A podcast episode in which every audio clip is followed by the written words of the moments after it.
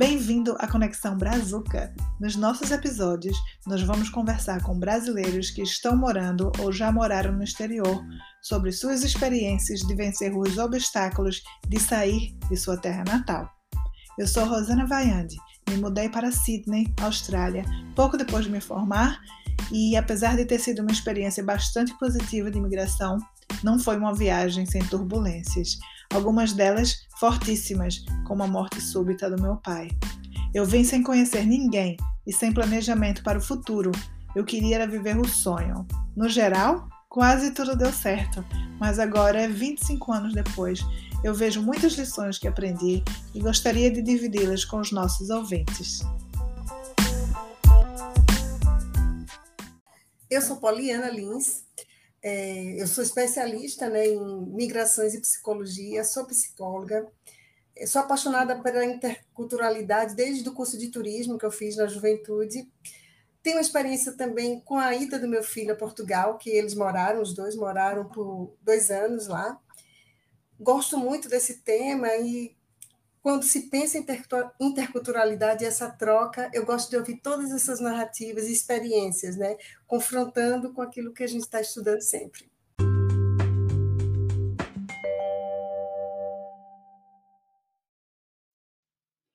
Os brasileiros deixam o país por vários motivos: crises econômicas, melhores oportunidades profissionais, preocupação com a segurança, instabilidade política ou, como no caso da paulista Luciana Macedo, a busca de experiências novas.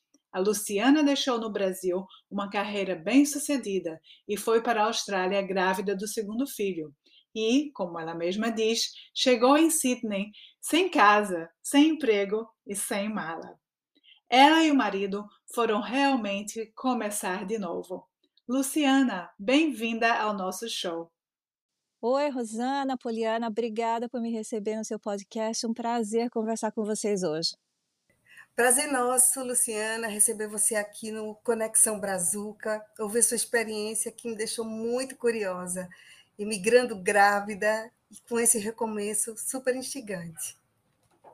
Luciana, conta pra gente como foi tomar essa decisão de deixar uma vida confortável no Brasil, deixar família, deixar emprego, deixar casa e recomeçar a sua vida na Austrália. Então, Rô, é, essa decisão, na verdade, levou bastante tempo. É, eu levei bastante tempo processando essa, essa ideia, esse sonho, né? Mas tudo começou quando eu comecei a trabalhar lá no Brasil, eu tinha 24 anos e estava trabalhando numa companhia grande que tinha filiais em outros países. E a minha carreira me deu a oportunidade de começar a viajar para outros países, conhecer pessoas, fazer amizades em outros países também. E um, em um dos projetos que eu estava trabalhando, eu tive a oportunidade de passar uma temporada um pouco mais longa nos Estados Unidos, de uma temporada de uns três meses.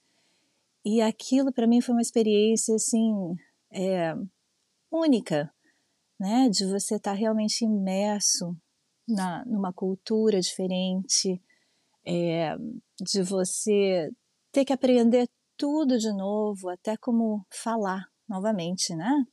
Você tem que aprender a a se conectar com as pessoas de uma forma diferente, a você ter que aprender a se virar, né, na, nas ruas, nos, nos, lugares públicos, né, e, e aquilo para mim é, foi foi como se foi como se eu tivesse renascido, foi uma é, é, uma, uma oportunidade de eu aprender tudo de novo, o que é certo, o que é errado, o que é gostoso, o que ah, como se conectar com as pessoas, como falar de novo.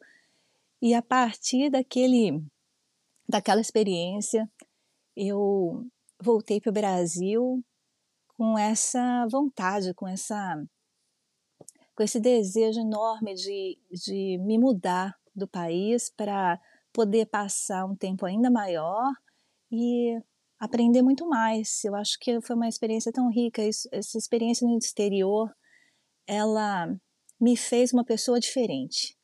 Então, a partir desse, dessa experiência que eu tive no trabalho, foi que eu trouxe para a minha vida um pessoal. Fiz disso um projeto na minha vida pessoal. Mas demorou muito, desde, né, desde de eu voltar para o Brasil depois dessa temporada fora, até eu conseguir realmente imigrar, foram quase 10 anos de, é, de preparação, de, um, de planejamento, né? É, da escolha do país, de como ir, né? De que, em que fase da sua vida é, qual, qual, seria o momento mais apropriado, né, para a gente fazer essa mudança toda. Então foi um processo bem longo, não foi uma decisão rápida, não foi uma decisão rápida, não foi um processo rápido, mas uma vez que a gente começou, não teve volta. Interessante, Lu, que cada pessoa com quem a gente tem conversado tem um motivo diferente de querer buscar uma vida fora do Brasil. No seu caso, o seu trabalho, né, ou as viagens que seu trabalho proporcionou, foi o que despertou, né, esse desejo de buscar uma vida no exterior, né? Sua experiência de trabalho, né? Foi o que abriu as portas para o que se tornou um sonho. Isso, verdade. Assim, você transformar um sonho numa realidade é um processo que pode levar mais tempo do que do que você imagina, né? E especialmente nesse caso, que era um sonho bem grande, né? Então envolve bastante planejamento. Lu, a tua história está me fazendo refletir na minha própria experiência de imigração. Ah, quando eu tomei a decisão de deixar, de deixar o Brasil pela Austrália, eu acho que em seis meses eu já estava aqui, né? É, são contextos diferentes, né? Os nossos, né? Eu tinha pouco tempo de formada, não tinha filhos, vim com visto de estudante inicialmente, né? Mas é, eu acho que se eu tivesse me preparado mais né? Essa transição teria sido muito mais fácil, né? É, você pode falar um pouco mais é, sobre essa questão do planejamento, que é uma parte tão importante né, do processo de imigração e às vezes é uma parte meio relegada, né, sobretudo por quem imigra mais jovem. Né? E se você puder também falar sobre o visto que vocês pleitearam. Sim, Rô. Então, durante esses 10 anos, a gente investigou os tipos de vistos que a gente poderia aplicar para conseguir migrar, né, e qual deles é, seria um, seria o mais viável para a gente, né, porque nós não queríamos vir como estudantes. Na época nós é, nós já tínhamos mais de 30 anos, né, quando mudamos, tínhamos 35 anos, né, quando mudamos, então o visto de estudante não seria um visto é, viável para a gente, mas é apropriado para a gente. Então, e, e também, na, naquela época, a gente nem sabia ainda se ia para a Austrália ou para o Canadá, né? Na época, o Canadá também tinha o mesmo tipo de visto para imigrantes profissionais qualificados, né? E um, então a gente teve que verificar qual seria a chance da gente se suceder né, no, Canadá, assim como na Austrália, né, os prós e contra de ir para um país ou para outro. Então isso tudo fez parte desse processo. É, nós decidimos pela Austrália. É, uma, na verdade, foi é, uma decisão do meu marido, do Carlos, que imigrou comigo porque na Austrália a oportunidade de trabalho naquela época na área dele era melhor do que no Canadá. Apesar das distâncias e tudo mais, a gente e também por causa do clima, né? Que é mais parecido com o clima do Brasil. Apesar da distância, nós decidimos vir para a Austrália e deixamos a ideia do Canadá uma outra vida. Pois é, um, você falando em distância, eu lembro quando eu vim para a Austrália, um dos comentários que minha família fazia era: não tinha um lugar mais longe não para você ir, né? Parece que você escolheu o lugar mais distante da gente que você poderia ter escolhido. a distância dificulta né? bastante, né? Bastante. Ô Lu, e é, na questão da Austrália pesou também a área, né, de que vocês trabalhavam, né, sobretudo o seu marido que trabalhava que trabalha com TI, né? É isso? Tecnologia da informação?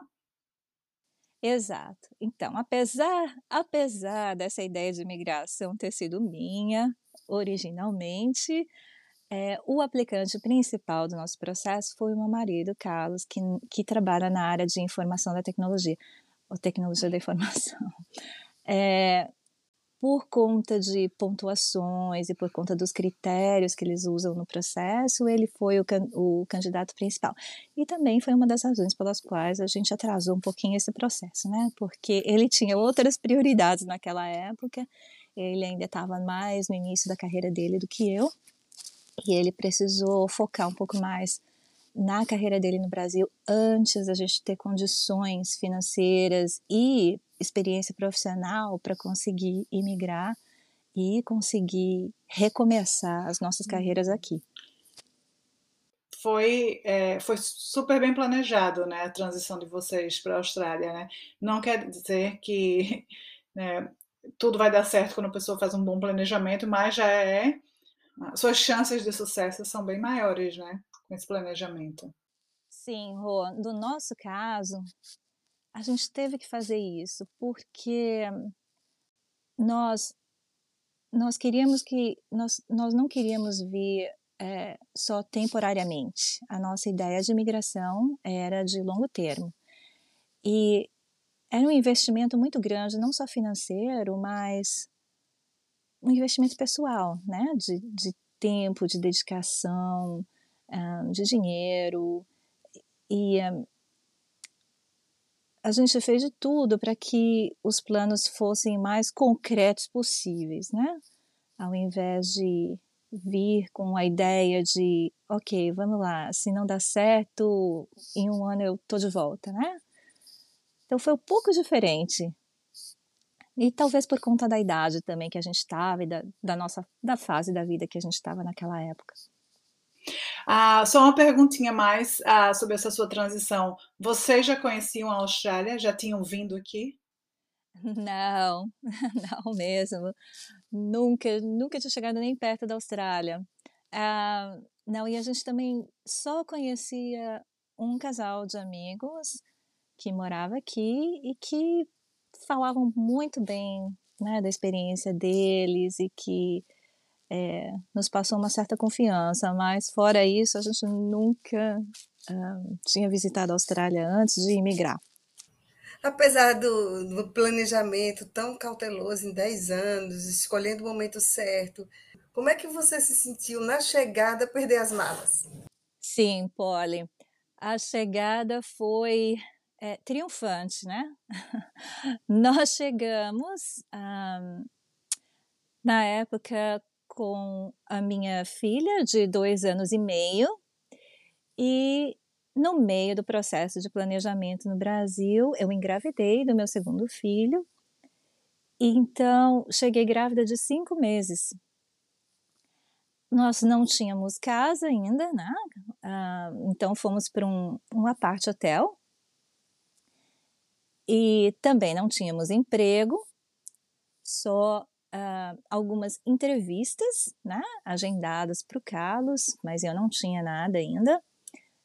E no meio da nossa longa jornada né, do Brasil até aqui, com duas paradas, né, duas conexões, etc., nossas malas acabaram sendo extraviadas. Então, nós chegamos sem malas também, né? Chegamos só com aquela malinha uh, de mão, então, eu tinha que lavar as nossas roupas todos os dias para a gente poder ter o que vestir no dia seguinte, né? E alguns dias depois chegaram só, chegou só uma mala, que foi a da minha filha, e foi a mala de brinquedos dela. Então, não tinha, não ajudou muita coisa. As nossas malas ficaram perdidas por mais de uma semana até ela, elas serem encontradas. Acho que elas ficaram é, retidas no Chile e demorou muito tempo até elas chegarem aqui. Então, a primeira semana de é, jet lag, que a gente fala, né? Tentando se ajustar no fuso horário, sem mala, sem a língua, sem, sem casa, sem conhecer ninguém, foi uma semana difícil, foi uma das semanas mais difíceis. E da, mas dali para frente as coisas foram ficando cada vez mais fáceis, mas foi uma chegada triunfante. Luciana, que bom né, que isso não tirou o, o entusiasmo, né? Apesar dessa chegada conturbada, não tirou o entusiasmo de vocês, né? E você falou que, no caso, seu marido já chegou com entrevista marcada para emprego. Parece que existiam muitas oportunidades, né? E como foi essa transição de volta ao mercado de trabalho para vocês? Então, essa, essa foi uma experiência intensa também, né? É, sim, ele chegou com, com uma entrevista marcada, com duas entrevistas marcadas, e nós estávamos super confiantes, né, de que tudo ia dar certo, tudo ia correr tudo bem, né, super otimistas. Mas aí vem a barreira da língua, né? Você acha que você sabe falar inglês, que você vai chegar lá e vai, vai dar tudo certo, mas não é bem assim, né? A hora que você chega no país e você ah, é, não quando você chega no país e não está acostumado na maneira de se comunicar, né, não, não só com a língua ah, propriamente dita, mas com a maneira de você se comunicar numa entrevista, é, com as palavras certas que você vai usar, né, ou com uma é, com uma fluência um pouco mais formal para ir bem, né, numa entrevista de trabalho, aí é que o bicho pegou. então, o Carlos, infelizmente, ele não conseguiu um emprego logo de cara, né? Com as entrevistas que ele tinha é, agendado do Brasil, com a ajuda do trabalho dele no Brasil. E nós começamos realmente do zero, né? Então vamos lá, vamos tentar, vamos tentar tudo de novo, né? Vamos tentar remarcar outras entrevistas, procurar outras oportunidades, né? Então foi uma experiência intensa e, e, é claro, estressante, porque apesar de todo o planejamento que você faz, é, você nunca consegue prever tudo, né? Especialmente numa mudança desse tamanho. E, e essa realmente foi uma que a gente não, não, não tinha noção do quanto a gente ainda não sabia se comunicar quando a gente chegou. Mas aí você fez algum curso de inglês para imigrante, algo assim, para melhorar o seu idioma? Sim, o Carlos fez um curso de oratória, que aqui se chama Toastmasters, né, para conseguir ganhar essa fluência de falar em público, de fazer uma apresentação, né, ou de planejar uma apresentação e tudo mais. Isso ajudou bastante. É, mas assim, curso, curso de inglês daqueles de aula, de sala de aula, a gente não fez. Eu acho que o grande aprendizado mesmo é fora da sala de aula, é você realmente dar as caras, ir para o supermercado, conseguir conversar com a moça do caixa, né, conseguir perguntar informações no transporte público. Esse dia a dia é que realmente deu essa fluência para a gente, é, né, de estar tá completamente imerso e exposto à língua e a cultura do país. E grávida, como foi isso? Porque a gravidez já é aquela turbulência hormonal, né? O corpo mudando, mesmo já sendo segundo filho, né? Então, o Luca, eu estava grávida do Luca, ele é meu segundo filho, e, e o segundo filho, a segunda gravidez, eu estava mais confiante. A, a minha primeira gravidez, ela, a gravidez em si foi tranquila, mas o parto foi muito complicado. Então, depois da minha primeira gravidez e parto, eu me senti mais confiante de, de poder fazer é, o segundo parto longe da família, longe dos meus médicos no Brasil. Então foi tranquilo. Eu estava numa fase da gravidez que eu nem lembrava muito que eu estava grávida. Eu estava com cinco meses, né? Tem aquela fase que os enjoos já passaram e tá tudo bem, né? E você não tá ainda tão pesada como no final. Então foi tranquilo, não foi não foi uma coisa que fez diferença na chegada em si. Ah, mas uma coisa que eu tive que aprender bem rápido era a respeito do sistema de saúde local, né? O que, que era a carteira do Medicare que a gente tem aqui, né? E como que funcionava, com um, é, como funciona o sistema de saúde aqui, se você vai para o hospital público, se você vai para o hospital privado, né? É, conseguir um, médicos, né, de confiança, como a gente faria no Brasil, né? Então essa é só a, a questão de estar grávida só me fez é, acelerar esse processo de entender como funciona o sistema de saúde, ter um médico, organizar o parto num determinado hospital, né, e fazer os acompanhamentos regulares. Ô Lu, muita gente viria esses momentos mais intensos que vocês passaram como um obstáculo, né? Mas você usou esses momentos como oportunidade de aprendizado. Eu acho que isso faz bastante diferença, né, no resultado da imigração ou na percepção da experiência de imigração. Você teve algum suporte nesse período? Você recém-chegada, com recém-nascido, seu marido trabalhando e sem família para ajudar? Foi difícil construir uma rede de amigos que pudesse ajudar? Olha, Rô, no, no começo foi, foi difícil, é, até você criar suas raízes e começar a criar o seu círculo de amizades. E quando eu digo amizades, são aqueles amigos que você realmente pode contar, né? Eu acho que quando você está fora do seu país, os laços de amizade que você faz, as conexões que você faz, acabam sendo muito mais fortes, né? Um, tanto com outros imigrantes como os que estão aqui também, porque todo mundo com os outros imigrantes, está todo mundo no mesmo barco, então as pessoas entendem né, as dificuldades uma das outras e se ajudam muito. E também com os amigos locais, porque eles entendem que você está numa situação especial e, e também sempre estão muito dispostos a ajudar. Então, é, aos poucos a gente foi criando esse ciclo de amizade, né? E no meio tempo, eu também pedi socorro para os meus pais, para os nossos pais é, me conta como foi esse apoio dos seus pais é, para você voltar à carreira.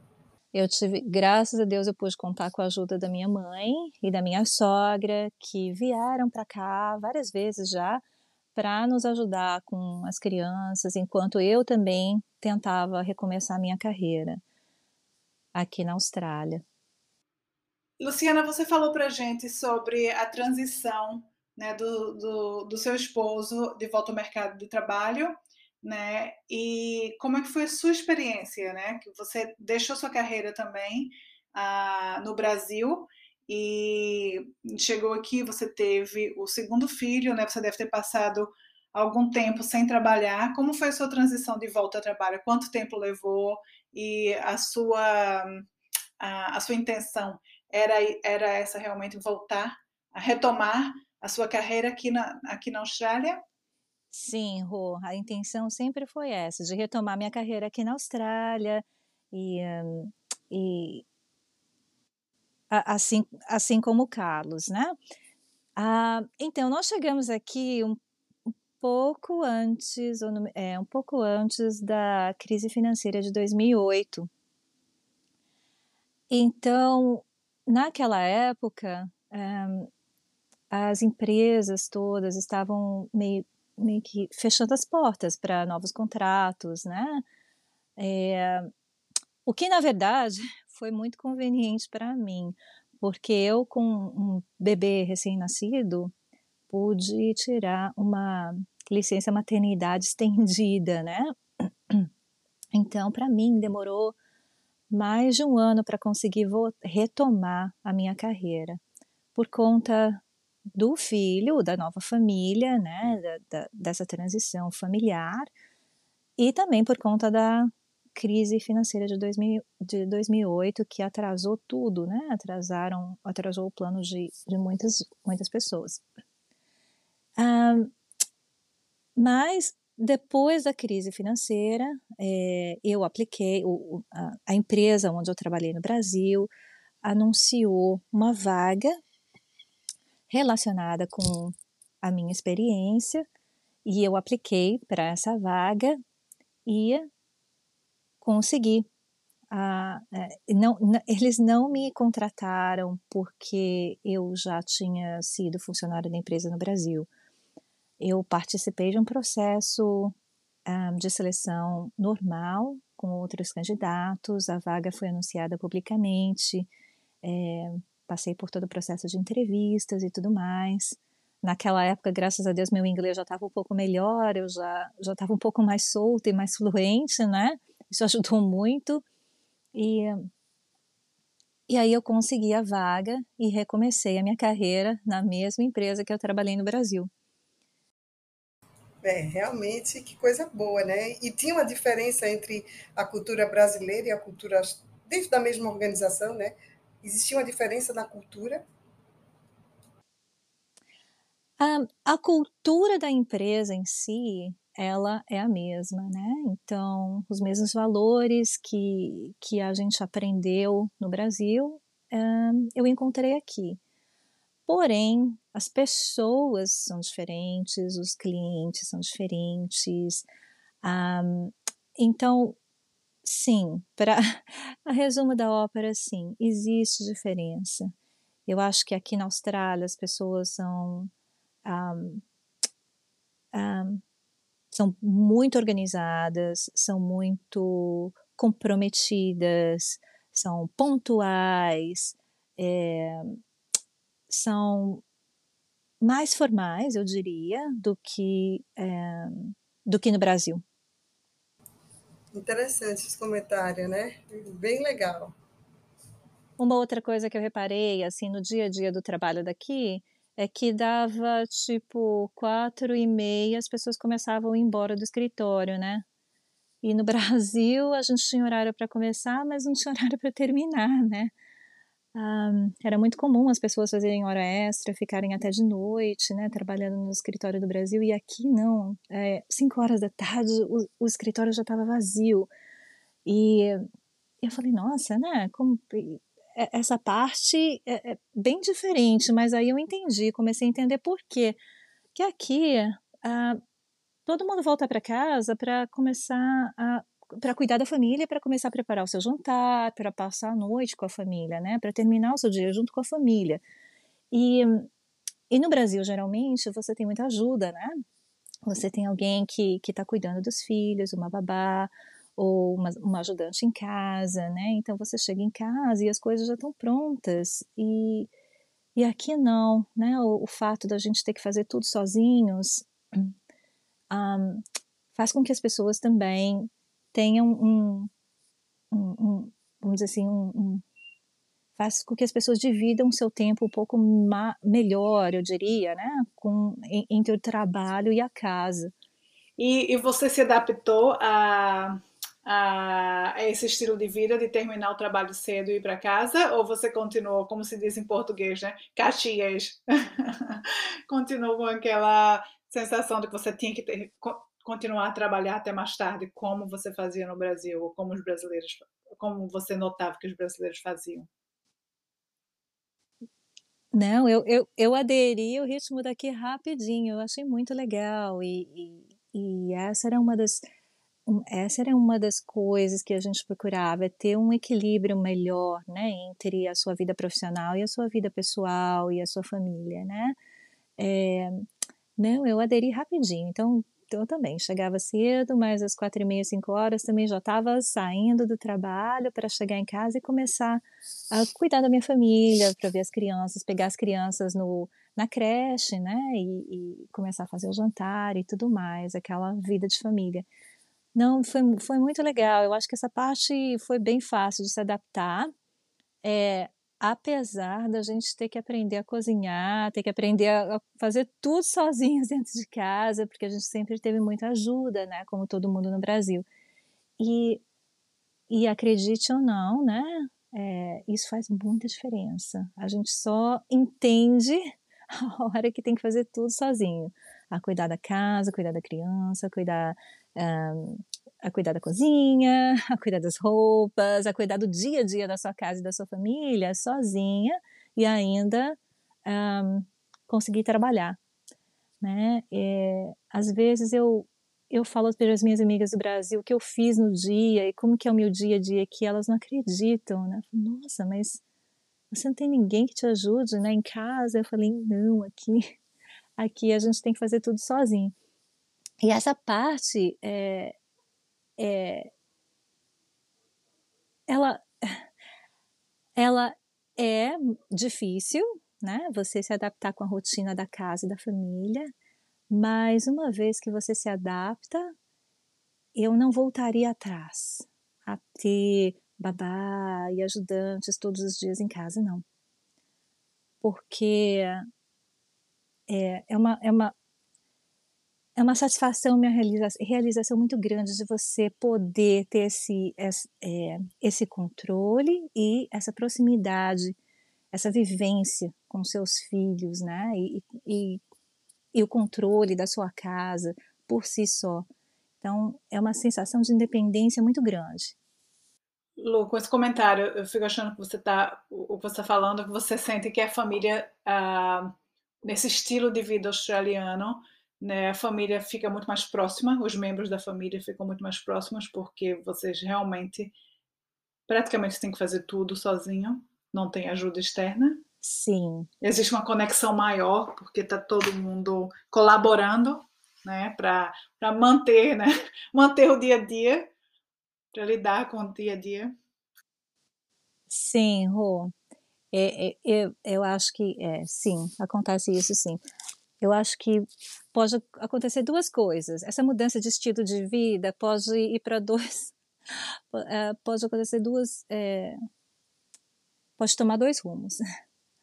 Uma é o casal se aproximar, a família se aproximar, todo mundo começar a colaborar um pouco mais, a fazer um pouco mais em casa, né? Ou a outra é a separação, né? Porque não é um estilo de vida para todo mundo. E, e, é nessas horas que coloca a, a vida do casal em xeque, que desafia a, é, o companheirismo, o, tra, o o trabalho em time, a colaboração do, do casal, né, para conseguir levar a família juntos. Eu acho que de duas uma, né? Ou fortalece o relacionamento do casal, ou quebra o relacionamento, porque realmente tem que ser um trabalho de time. Você realmente tem que trabalhar junto. Não dá para fazer tudo sozinha, né? Especialmente se você está eh, é, querendo voltar ao mercado de trabalho.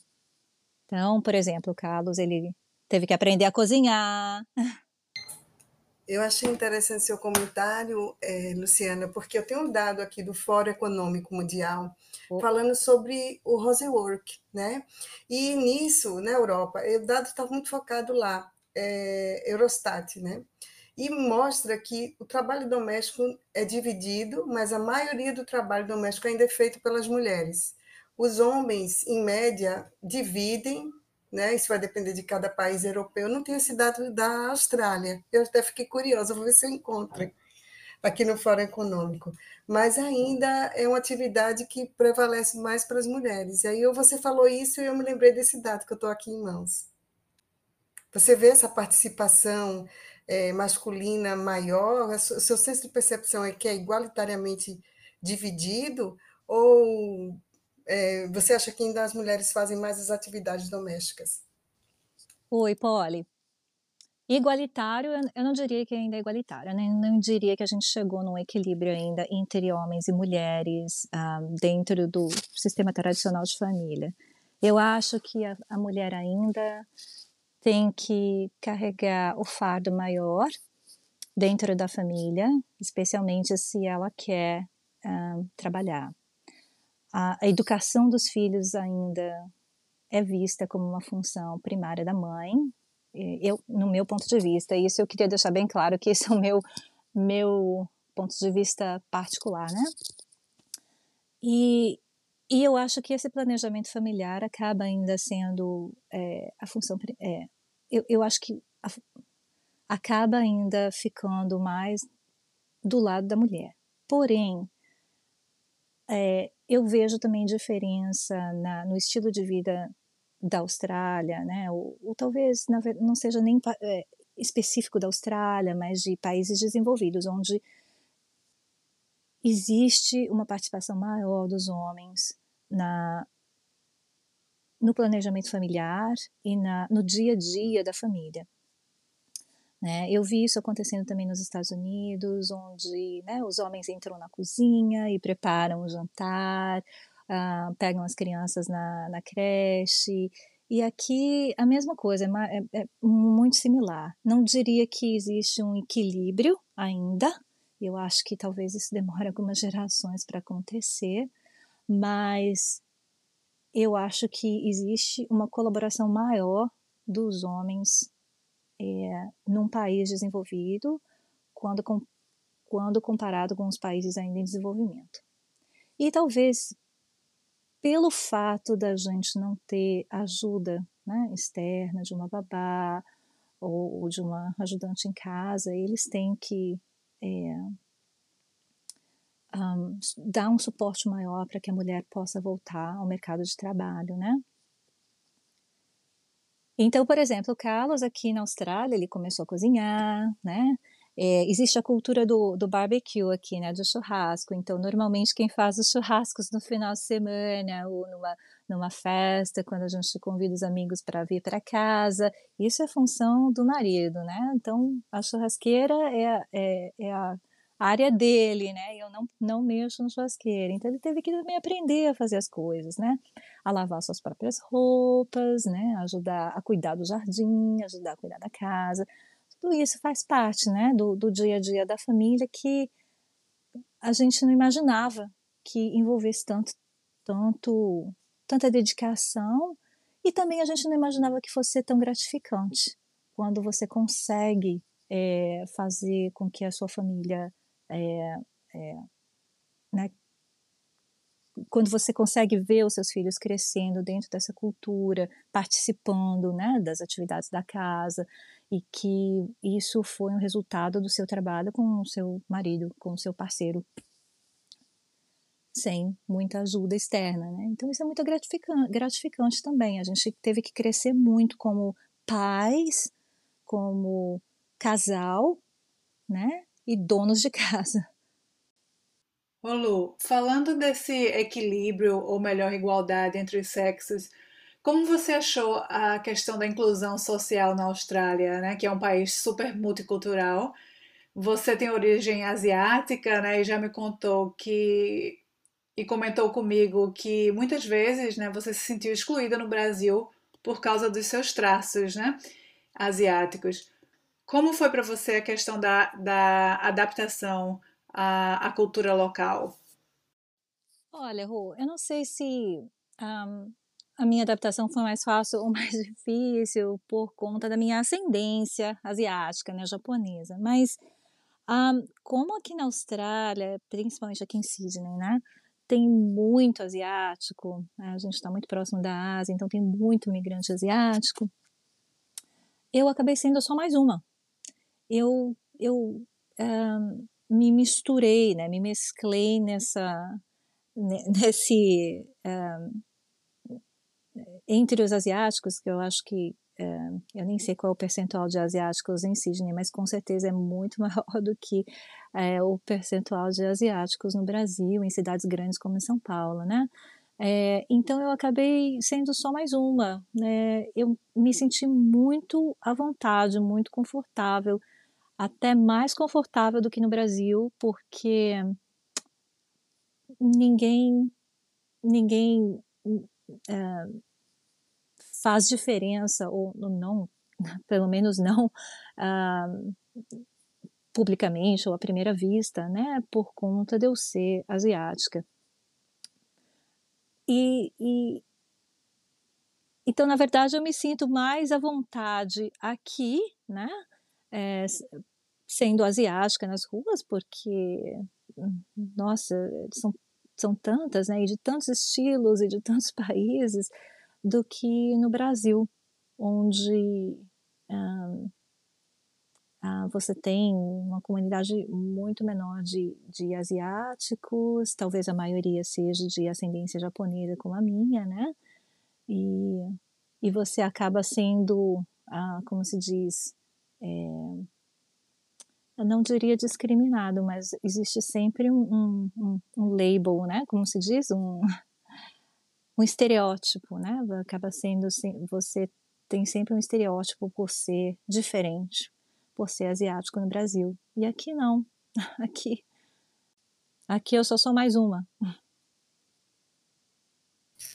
E como é que fica essa brasilidade? Como é que você se vê como brasileira? Que tem essa influência japonesa forte também, né? Nessa brasilidade. Como é que, como é que você se vê como brasileira? Então, Polly, como que eu me vejo como brasileira? É, o que é que você guarda? Você fala português em casa? Se você mantém algum hábito culinário do Brasil? É porque, na verdade, é, o, que eu, o que eu queria, minha pergunta, na verdade, eu queria saber em que fase da aculturação você está. Se você integrou já, ou se você está se descobrindo ainda para integrar, enfim. Então, Polly, eu mantenho ainda a culinária brasileira, que é uma culinária maravilhosa. Então, a gente conseguiu encontrar quase todos os ingredientes que a gente precisa para manter a nossa comidinha do dia a dia brasileira. Nossa comida do dia a dia é, é 90% brasileira ainda, né? Só ainda não consigo encontrar a tal da mandioquinha, né? Essa, essa não, não tem mesmo. Uh, mas fora isso, a gente consegue viver sem a mandioquinha. Uh, uh, então, na, nós, na cozinha, é 90% brasileiro, né? No churrasco, a gente hoje em dia já encontra picanha, né? O, o nosso corte da picanha nos, supermercados tradicionais, a gente encontra pão de queijo, né? Isso tudo é, lembra muito o Brasil, lembra muito a, a nossa casa, nossas raízes, né? Falamos português em casa, uh, as crianças, é, eles foram criados com português, né? Com, portu, com português como segunda língua. É, infelizmente, eles não praticam muito, então eles não têm o mesmo vocabulário das crianças no Brasil da mesma idade, mas eles entendem tudo, né? Então, isso é muito bom. Eles conseguem ainda conversar com os, os parentes, né, em, em, português.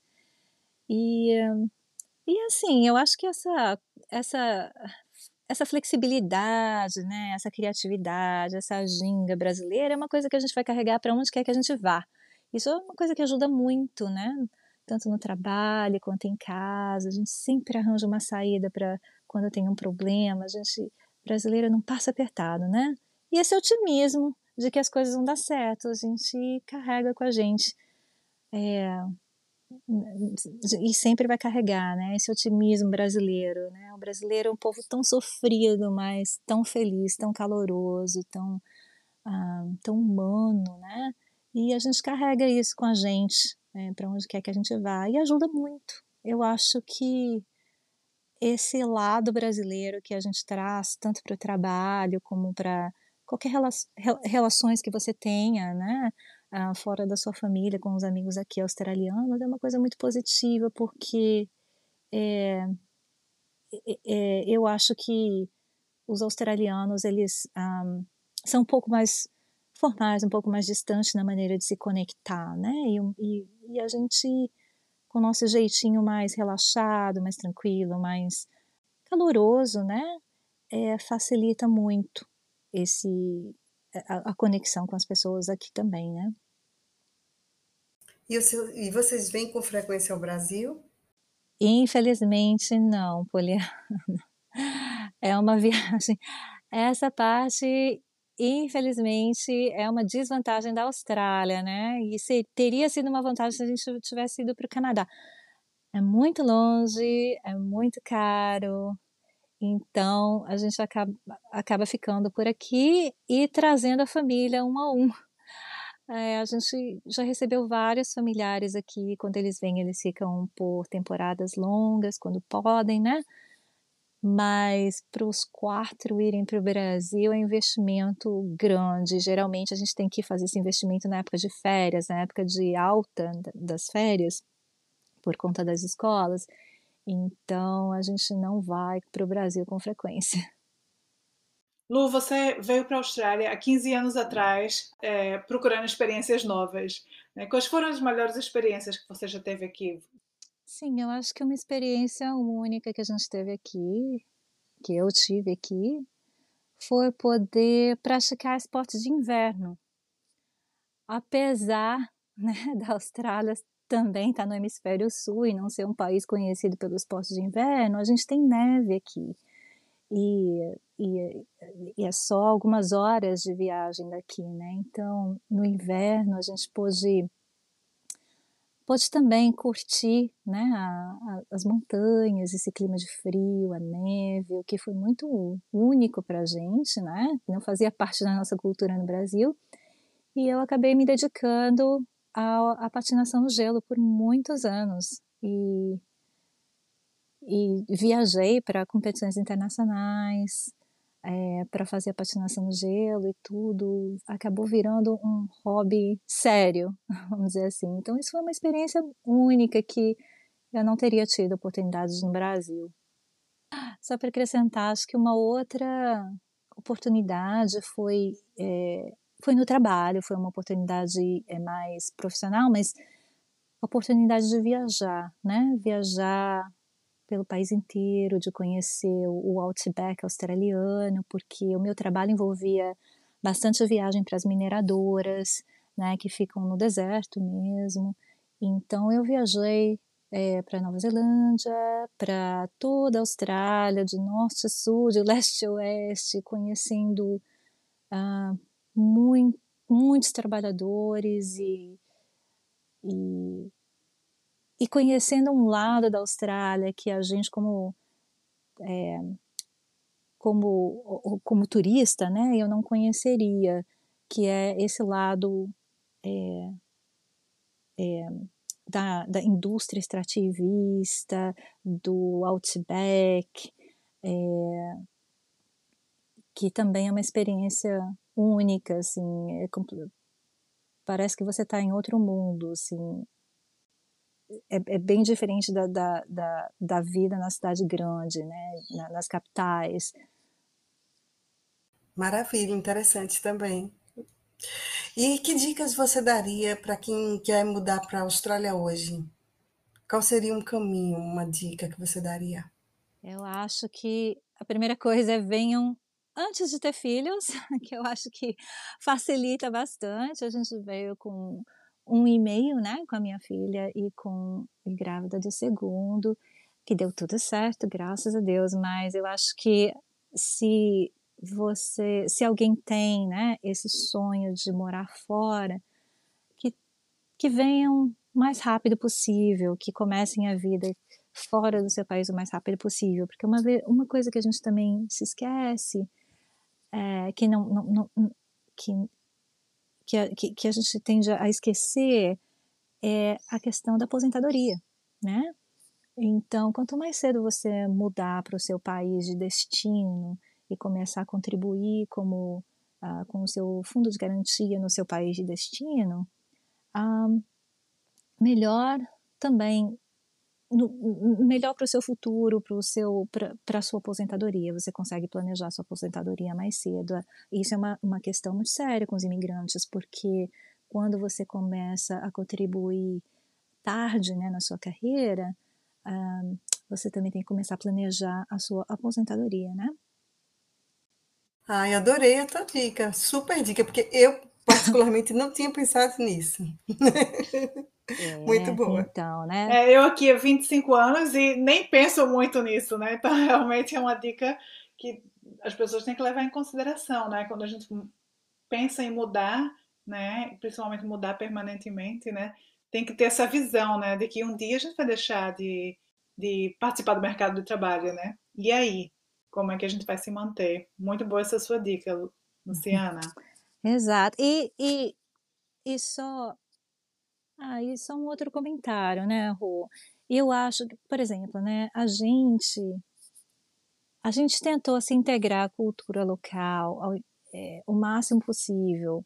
Um, eu acho que às vezes isso não é só não, não, não, acontece só com os imigrantes brasileiros, né? Isso acontece com todas as todos os imigrantes de outros países também, né?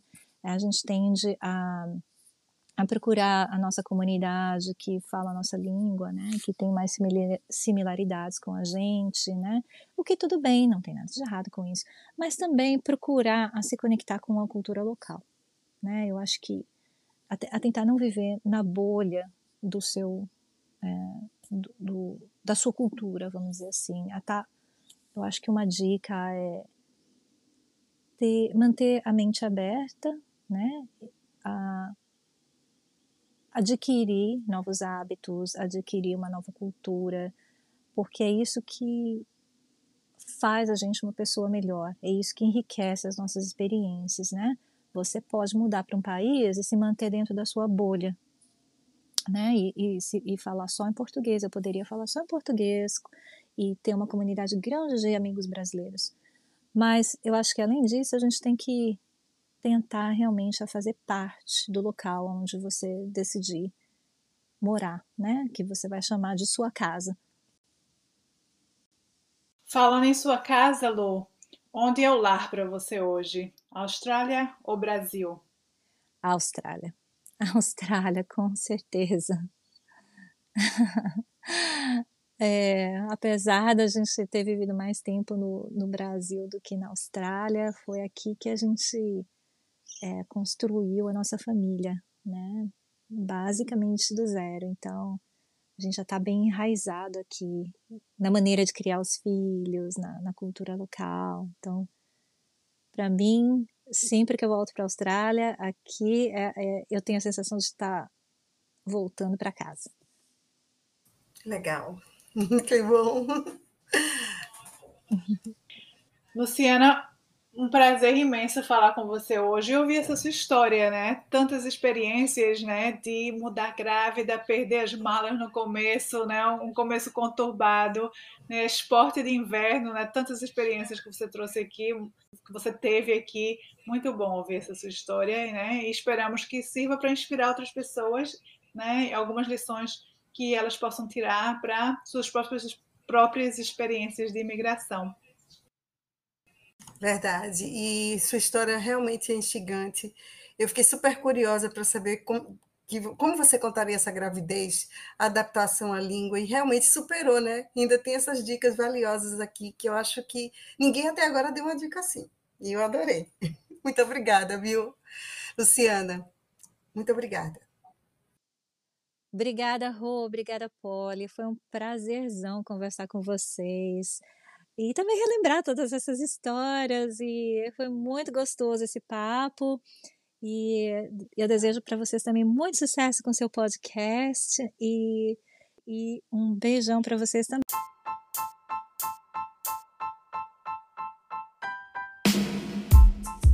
Você ouviu mais um episódio do Conexão Brazuca. Se você gostou da nossa conversa, que tal seguir nosso podcast e divulgar o episódio nas suas redes sociais? Muito obrigada!